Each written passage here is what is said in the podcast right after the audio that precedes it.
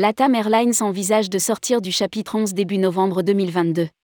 LATAM devrait obtenir le financement nécessaire pour sortir de la procédure. Le groupe LATAM Airlines vient d'annoncer le montant du financement et d'avancer la date de sortie du processus de chapitre 11 à début novembre 2022. Rédigé par Jean Dalouse le vendredi 14 octobre 2022.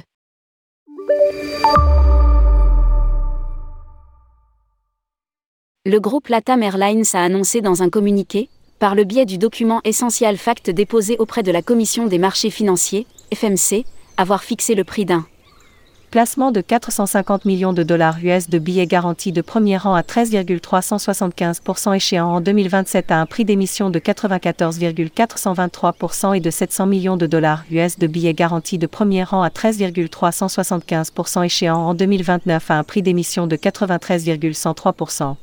En outre, la société a fixé le prix d'une facilité de prêt à long terme à hauteur de 1,1 milliard de dollars américains.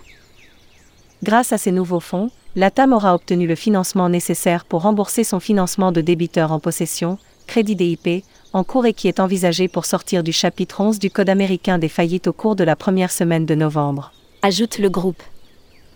En outre, de par la structure de la transaction, le crédit à terme, qui représente près de la moitié du financement, peut être remboursé à sa valeur nominale à partir de la troisième année.